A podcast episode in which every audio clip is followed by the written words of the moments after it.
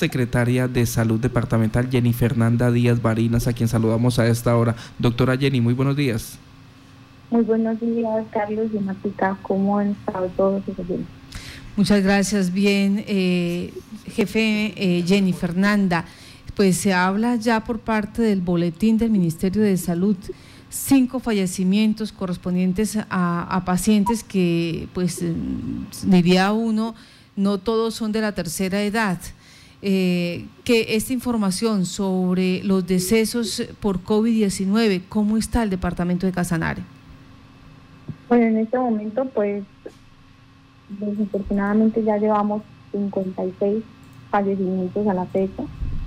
Eh, hemos venido aumentando el número de fallecimientos al día. Empezábamos con cero, a veces durante mucho tiempo, empezamos con uno, dos, y ayer se dio que con el reporte del Ministerio se dieron cinco fallecimientos reportados.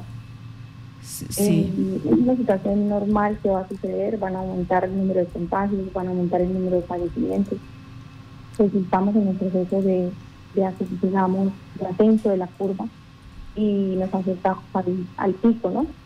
Pero sí, esas estadísticas pueden variar de acuerdo al comportamiento de cada uno de nosotros y eso es lo que nos preocupa porque realmente estamos preparándonos, ya nos preparamos con las camas de un intensivo, con preparamos a los profesionales que fueron entrenados y capacitados por la Universidad Nacional. Así voy a aprovechar para dar las gracias con el convenio que hicimos con el departamento y se están capacitando los médicos de todo el departamento y entrenados para el manejo de pacientes COVID. Todos esos esfuerzos que ha hecho el señor gobernador, los alcaldes, con las medidas que se han tomado no son suficientes si la persona no toma conciencia, responsabilidad de su autocuidado y obvio la protección de ellos mismos y de su familia. A la fecha, 56 fallecimientos lleva ya el departamento de Casanare por COVID-19, pero me pregunta aquí un ciudadano, ¿cómo eh, se determina si es por COVID-19? Porque queda la incertidumbre, me dice él, en el caso de un familiar, dijeron sospecha de COVID. ¿Eso qué significa? Eh, pero para, para la estadística quedó ella como si hubiera fallecido por COVID-19. Pero para la familia le dijeron sospecha de COVID. ¿Cómo funciona ahí? Bueno, lo que pasa es que hay personas que cuando se dice que murió con COVID o murió de COVID es distinto. Cuando eh, uno dice que murió con COVID, es que tenía alguna patología de base hipertensión, diabetes, bueno, otras patologías, ingresan por su patología, pero realmente eh, le hacen una prueba porque empiezan a, presentar algún tipo de síntomas. Sí. Eh, cuando ya se complica su estado de salud y sale la prueba positiva. Entonces es un paciente que murió con COVID, pero pues no de COVID, porque pues murió su hipertensión, por su diabetes, pero murió con COVID, que complicó pues su suceso y su condición clínica llegó a ese fallecimiento.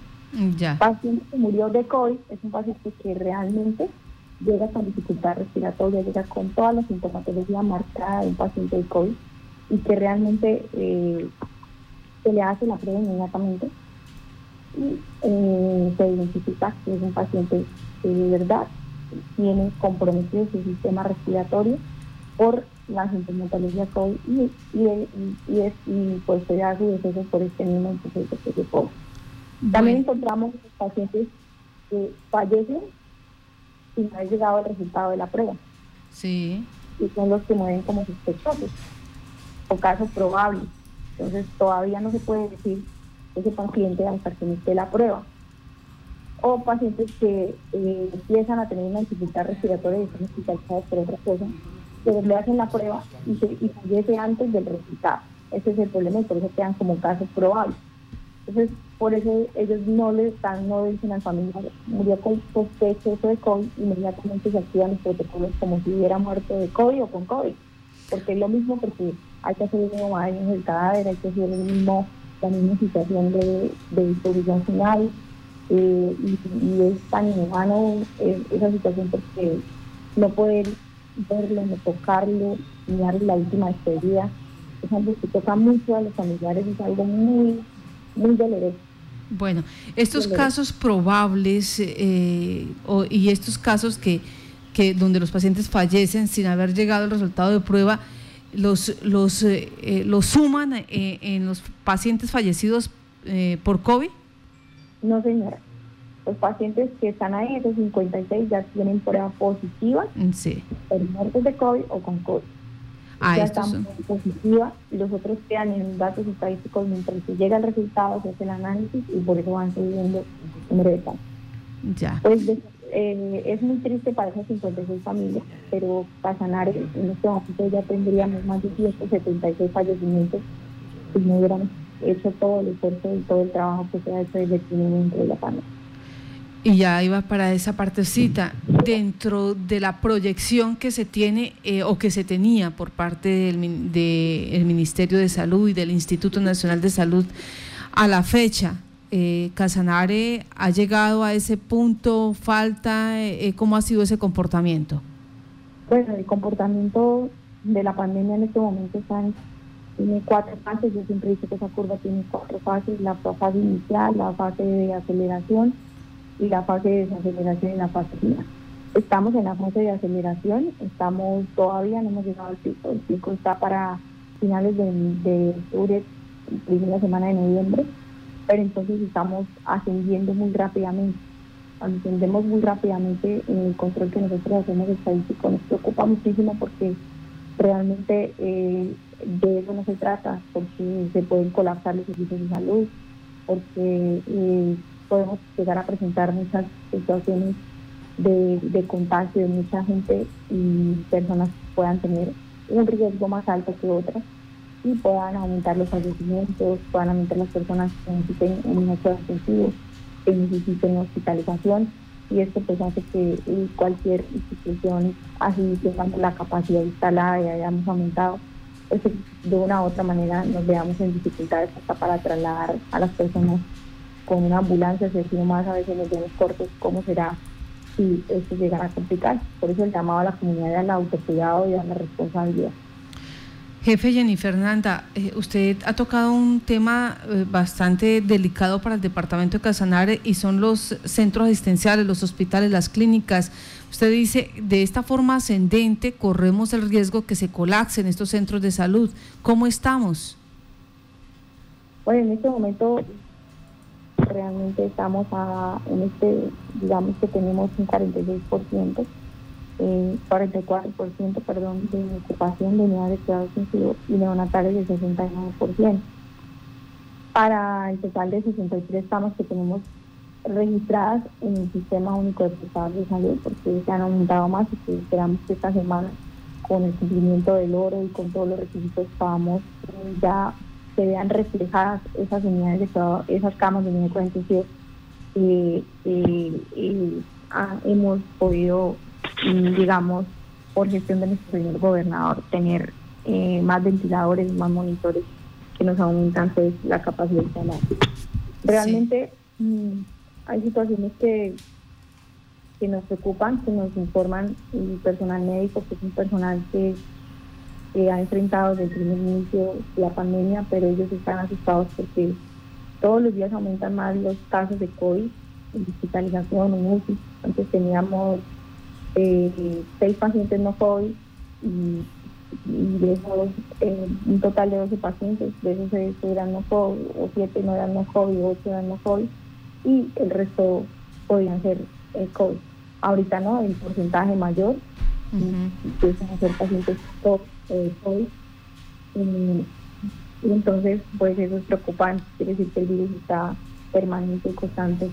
Nosotros siempre les llamaba a la comunidad a al cumplimiento de los protocolos, aunque tiene tanta doctora, si molesta con eso, es verdad, es la única forma, el lado de manos, el uso adecuado, el indicado de tapabocas, el distanciamiento social, es lo único que en este momento, hasta que no tengamos la vacuna, funciona. Eh, me pregunta acá alguien de, un corregimiento que creo que es COVID positivo y me dicen, bueno, en el caso de, eh, de ser COVID positivo la persona, ¿le toman el examen a los, al resto de familia o simplemente les toca cuarentena? Cuando se termina esa cuarentena eh, de 14 o 15 días, nuevamente se le toma el examen. ¿Cómo es el protocolo? Bueno, antes los protocolos han ido cambiando, ¿no? Al comienzo a todos si usted se considera contacto estrecho y, o con el solo hecho de estar viviendo en su casa, ya le hacían la prueba. Los protocolos han ido variando por eso, porque ya por la definición de contacto estrecho, es contacto estrecho, que usted haya durado más de 15 minutos. Eh, en este caso, más de 15 minutos, más de 15 minutos. ¿Me escucha? Sí, señor, estamos escuchando. Ah, bueno. Más de 15 minutos eh, con una persona, eh, se haya tenido que quitar el tapabocas, eh, no haya eh, cumplido con el distanciamiento y se hacen otro tipo de preguntas, que eso lo hace el epidemiólogo y persona experta cuando llama. Entonces ahí esa definición de contacto estrecho hay que tenerla muy clara. Cuando se hace esa pregunta, esa pregunta en los familiares, eh, algunos no cumplen con el criterio. También es importante tener en cuenta ahorita los días eh, para hacer sino la prueba. Mi contacto estrecho, ya definimos que es un contacto estrecho, Sí. fue ayer con esa persona COVID positivo.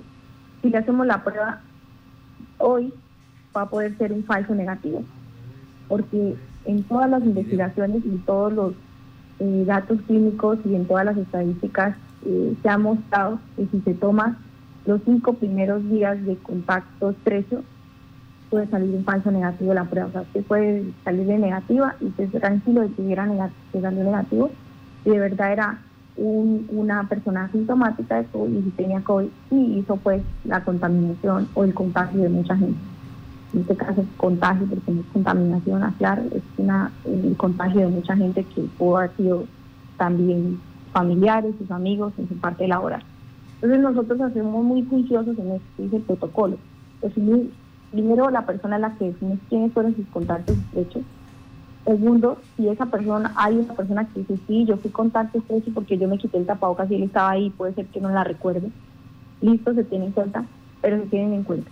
Los días del día, por eso se pregunta la fecha, cuándo fue el contacto estrecho, las características, distanciamiento, se quitó el tapabocas, eh, qué pasó con eso y cuándo fue, digamos, la situación, y hacen una especie de, de cuento de su situación y, de- y con eso se establece cuándo se hace la prueba, y si es necesario la prueba primero, cuándo se le va a hacer y eh, ya el protocolo cambia. Antes los, las pruebas se le hacían las personas cuando cumplían su aislamiento de 14 hasta eh, empezaba a hacerse la prueba de control.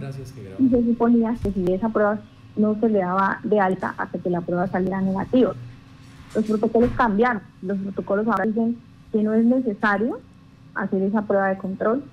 Eh, se supone que si usted cumple con su aislamiento entre 14 y 21 días, que a veces depende, por eso el seguimiento diario que se hace, llamado a preguntarle si tuvo síntomas, si no tuvo síntomas, y aparentemente qué fue lo que pasó. Entonces el protocolo nos da a nosotros un lineamiento y por eso es que hay que seguir lo que nos dice la persona que nos está llamando todos los días si somos un caso positivo. Sí. Le estarán llamando y le estarán diciendo si usted, usted le dicen tu fecha de aislamiento va para eh, hasta tal día. Y a veces se puede aumentar porque a veces presentó síntomas, no presentó o algo. Entonces, eh, la persona antes es más fácil determinar cuando presenta síntomas que cuando no. Entonces, eh, por eso digo, pero si yo no presenté síntomas, ¿cómo me va a decir? Me decían, si el que tiene síntomas, ¿cómo va a salir en 10 días o en 14 días, o en 15 días? ¿Y cómo que yo no tuve síntomas? Me va a dejar hasta el 21 días porque Ya. es mucho más peligroso una persona asintomática que Sí. una persona que tiene síntomas porque uno de una vez sabe el ciclo de la enfermedad, porque sabe la enfermedad tiene un ciclo, cuando se presentan los síntomas, cuántos días y sabemos hasta cuándo fue su fecha de contagio, ¿sí? Sí. Entonces eso es mucho más fácil para nosotros.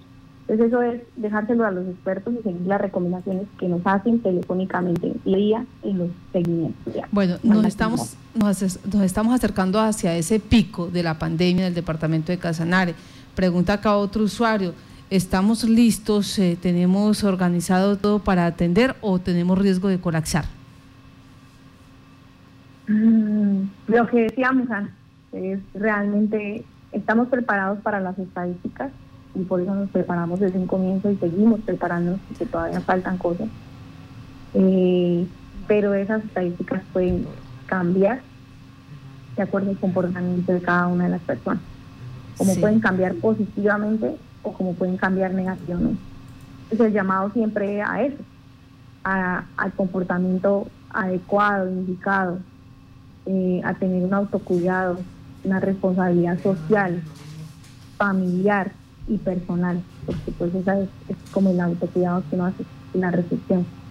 Estamos, creemos que con lo que tenemos vamos a poder dar respuesta. Afortunadamente Casanare tiene un comportamiento distinto, Martica, al, la al nivel país, y eso hace que las unidades de cuidado intensivo en el país hayan empezado a, a, a disminuir su porcentaje de ocupación y en algún momento dado que Casanare necesite un refuerzo en pico, podamos tener ayuda del nivel nacional con esa que Tener ese convenio con la Universidad Nacional de ellos, tanto que ellos ya han desocupado su hospital de, la universidad y nos lo ofrecieron en cualquier momento en tenemos unidades de intensivo para trasladar a algún paciente. Entonces, todo eso se han hecho, esperamos que no llegue a ser así, pero si llegara a hacerse, pues vemos y seguiremos trabajando como el director de un día a día para que podamos dar respuesta a la comunidad de Casanare.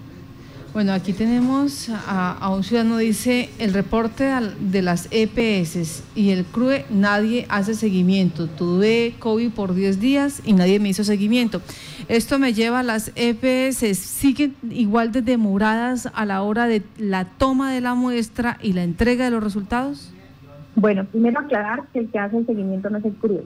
El CRUE solamente sirve de mediador para, para recibir y decir hagan la prueba, viene el, epidemiólogo de la Secretaría o del municipio, porque es competencia de cada municipio. Entonces el, el recibe la llamada y si es un paciente con síntomas, avisa su EPS y le dice, hay un paciente en tal dirección, en tal, por favor, es tu responsabilidad. Y si es un paciente asintomático, o sea, sin síntomas, empezamos nosotros a direccionarlo al municipio al cual corresponde. Desde el PAL se le entrega a Salud Pública del municipio y es de Payariporo a salud pública del municipio para que ellos sean y asuman su responsabilidad. Antes nosotros lo veníamos haciendo, pero ya los lineamientos están claros de quién es la competencia y de quién debe trabajar y fortalecer este tipo de tecnología y quiénes deben hacer ese seguimiento. ¿Qué estamos nosotros implementando como Secretaría? Haciendo seguimiento y control a esas EPS que no han cumplido con ese seguimiento y a esos, esos municipios que no lo están haciendo que eso se trata la estrategia PRAS, que es lo que estamos empezando a fortalecer. Por eso eh, siguen teniendo dificultades los EPS en el departamento. ¿Todas? es verdad, siempre lo he dicho, las EPS que están, así, que están en presencia en el departamento en este momento puedo decir que son todas. Antes decíamos, no, fulana y fulana están respondiendo. En este momento son todas. Todas tienen, como hoy en esta semana tenemos reunión con el superintendente y, espero poderles contar toda la situación. Sí. Porque a veces eh, uno como secretario de salud queda como cruzada de brazos, llega hasta un momento, hacemos inspección, vigilancia, hacemos reuniones, damos compromisos, hacemos planes de mejoramiento, hacemos aquí, hacemos allá, pero de ahí no pasa, porque todos se le informan la superintendencia y en este momento gracias a Dios, con la doctora Natalia, la doctora Claudia, hoy se, se, logra una reunión esta semana con la superintendente y me dicen que va a participar el superintendente. Para contarles cómo es la situación en el departamento y cómo está la oportunidad en la toma de muestras de nuevas EPS que hacen presencia en el departamento, cómo está eh, esa, esa responsabilidad, ese seguimiento diario que están haciendo, porque eso sí lo estamos haciendo en el CRUD, haciendo ese seguimiento y tenemos las estadísticas dadas y por eso te digo sinceramente, todas las EPS del departamento no están haciendo un seguimiento estricto, un cumplimiento de sus competencias en la pandemia y muchas cosas. No solamente con la con todo que la, la, estrategia PRAS, sino simplemente eh, medicamentos para los pacientes con algún tipo de patología a su domicilio. No están fortaleciendo la atención domiciliaria y todo hace que todo se nos complique a nosotros como secretaría y estemos nosotros a veces asumiendo responsabilidades que no nos competen y, y, pues eh, eso es muy frustrante y aparte de que hacemos todo ese trabajo, eh, llega un proceso como el que me llegó a mí como sanción de haber hecho tantas cosas y tantas cosas y que sean otras personas, valga la redundancia, no cumplan y no se haga absolutamente nada. Pues eh, jefe Fernanda Díaz, secretaria de Salud, le damos las gracias a usted y estaremos pendientes de esa reunión con la Superintendencia de Salud para saber eh, qué va a hacer esta entidad para entrar en cintura a todas estas EPS que como lo ha evidenciado eh, la garante de esta cartera, no están cumpliendo. Jefe, que tenga buen día. Gracias, muy amable Martica y a ti Carlos por la invitación a todos eh, decirles que por favor esas estadísticas las podemos cambiar solamente si somos responsables en nuestro cuidado, en nuestro autocuidado, cumpliendo todos los protocolos de bioseguridad en todos los sectores que nosotros podamos visitar. Muchas gracias y Dios los bendiga.